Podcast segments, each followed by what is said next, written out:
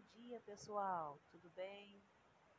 É, hoje nós vamos falar um pouquinho sobre a análise sintática, tá? Falamos anteriormente sobre a morfologia, né, as, as classes gramaticais, e aí deu uma pincelada, comecei falando sobre frases, orações e períodos na semana passada. Hoje nós vamos falar aí do sujeito, né? É, relacionado à análise. A análise, o que é uma análise sintática, né? Ela analisa o período ou oração a partir de sua estrutura e de sua relação semântica. O que vem a ser é relação semântica? É uma relação de sentido. Então, gente, vamos para o sujeito. Sujeito é toda e qualquer sentença ou expressão que se refira diretamente ao verbo. Bem, percebam bem que eu não falei que sujeito era uma pessoa. Eu falei que sujeito era toda e qualquer sentença ou expressão. Vou dar um exemplo básico aí. O navio quebrou no porto. Qual é o meu verbo aí? O meu verbo é quebrou. O que é que quebrou? O navio. Então, o navio é o meu sujeito. Navio. Fácil, né? Nós temos cinco tipos de sujeitos, tá? Sujeito determinado simples, sujeito determinado composto, sujeito elíptico ou sujeito determinado oculto, sujeito indeterminado ou oração sem sujeito, ou, né, essa oração sem, sem sujeito, antigamente falava-se sujeito inexistente, tá? Então, gente, para falar de sujeito, a gente tem que falar de uma coisinha chamada núcleo, núcleo do sujeito. Núcleo é a palavra mais importante do sujeito, tá? É aquela que dá sentido ao meu sujeito. O núcleo nunca começa com a preposição. Vou dar um exemplo, um exemplo aqui para vocês, né? É, de uma frase que também está aí no, na atividade de vocês. As vacas malhadas pastaram na fazenda. O que, que eu vou ver primeiro? O que eu analiso primeiro? Primeiro eu parto para o verbo. Onde está o verbo aí? Nas vacas malhadas pastavam na fazenda por que, que eu vou é, perceber primeiro o verbo aí dentro, dentro dessa frase? Né? Porque assim você identifica o sujeito, tá? E as outras partes. Você também pode fazer a pergunta ao verbo. Quem pastava? Tá? E você vai encontrar o sujeito. Então, gente, quem pastavam? As vacas malhadas. Muito bem qual é a parte mais importante de as vacas malhadas? Ah, professora, são as vacas, as vacas. Então, vacas é a palavra mais importante, ela é o meu núcleo, certo? É o núcleo do sujeito. Então, eu tenho uma palavra, vacas.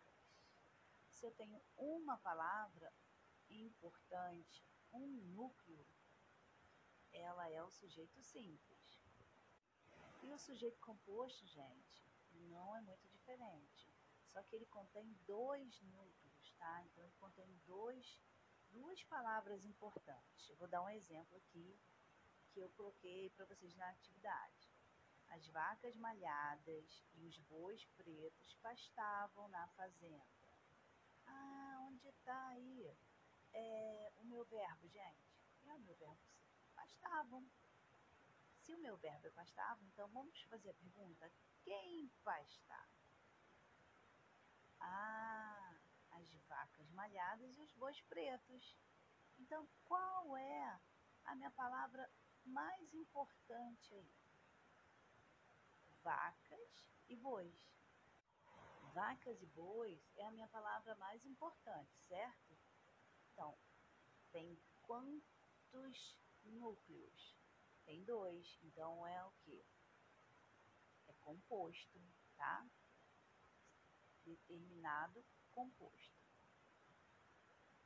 Agora vamos para o sujeito oculto, né? O sujeito é, elíptico, tá? Determinado também. É aquele que não está expresso na oração, tá? É aquele que está subentendido na conjugação verbal, tá? Eu conjugo aí o verbo e ele está subentendido. Mas eu sei que, é, que ele está ali, certo? Vou dar um exemplo para vocês. Estamos felizes com a aprovação de todos. Quem estamos? Quem estamos? Então, vocês têm que conjugar o verbo. Nós estamos, certo?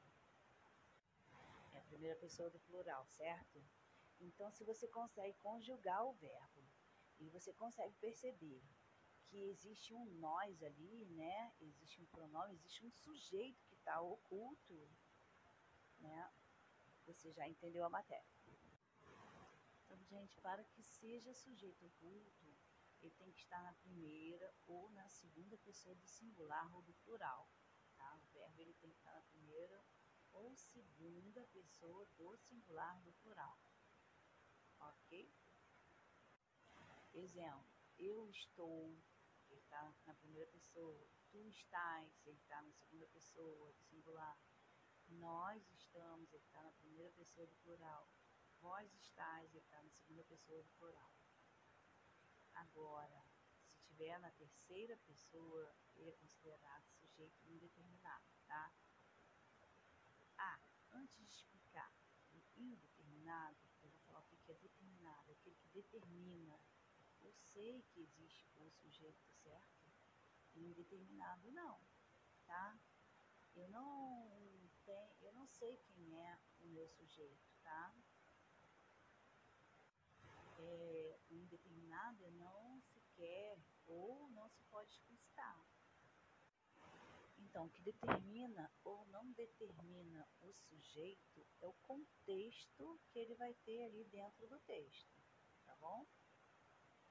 Vou dar um exemplo aqui para vocês. João e Maria foram à padaria comprar um pão e queijo para a sua família. Então, foram, né? Vamos lá, um verbo aí, certo? Quem foram à padaria? João e Maria. Qual é o meu sujeito? João e Maria. Certo? Aí, no caso, compraram pão e queijo para sua família. Quem compraram? Ah, João e Maria. Então, eles compraram. Olha aí, eu tenho aqui um sujeito oculto porque eu sei, né, está oculto ali, ó, quem compraram? Eles, eles compraram, o sujeito oculto, certo? Agora, se eu tivesse uma única frase, compraram pão e queijo na padaria. Se eu tivesse essa frase solta, eu vou saber quem é que comprou? Quem compraram? eu não sei quem comprou, certo? Se eu não sei, é sujeito indeterminado. Então preste atenção, né, que o verbo ele tem que estar na terceira pessoa do singular e plural, tá? E é aí se identifica esse sujeito indeterminado. Existe outra regra também importante, tá? É, quando ele tiver o uso do pronome ser, Vamos lá, vou dar um exemplo. Vendem-se livros usados. Né? Você vai procurar o verbo, certo? Quem vende? Quem? Ah, mas professor, é, é, mas quem está sendo vendido? Também eu posso fazer essa pergunta. Então, se eu fizer essa pergunta, quem está sendo vendido, eu vou ter uma resposta, certo? Então, são os livros se eu pensar que os livros estão sendo vendidos, aí sim, eu tenho um sujeito simples, que são os livros. Mas. Eu vou colocar aqui uma outra frase. É, para vocês identificarem melhor. Se eu Tá, precisa-se de livros usados. Quem precisa de livros usados? Alguém, você sabe? Olha como é que modificou. Modificou. Olha como que eu modifiquei essa frase e agora coloquei ali uma preposição na frente de livros e agora eu não consigo identificar quem é que precisa de livros. Então, gente, sempre que houver o verbo, mais o pronome ser e mais a preposição, que é o de, eu vou ter aí, eu vou ter aí um sujeito indeterminado, tá? Então, gente, oração sem sujeito ou um antigo sujeito inexistente, inexistente é quando é, não se tem um sujeito possível de apresentar, tá? Em alguns casos, é, em termos indicando fenômenos da natureza, que eu já havia falado com vocês em aulas anteriores? Eu tenho um exemplo aí, choveu muito em Salvador. Qual é o meu verbo aí? O verbo choveu. Não tem um sujeito possível. Tá? Nevou em Petrópolis. Né? Qual é o meu verbo? O meu verbo é nevar, né? Nevou. Então, eu tenho algum sujeito? Então, eu não tenho sujeito possível, certo? O verbo haver no sentido de existir, tá? Ele tem que estar na terceira pessoa do singular, tá? Houve muitos gritos lá fora. Há muitos gritos lá fora. Então, aí eu não tenho sujeito, é uma oração sem sujeito, tá? O verbo fazer, indicando o tempo transcorrido ou clima, tá? Exemplo, faz anos que não vejo, tá? O faz aí está na terceira pessoa do singular. tá em pessoal, tá Terceira pessoa do singular e ele não tem sujeito. Compreendido aí. Tá, e vamos para a atividade, galera.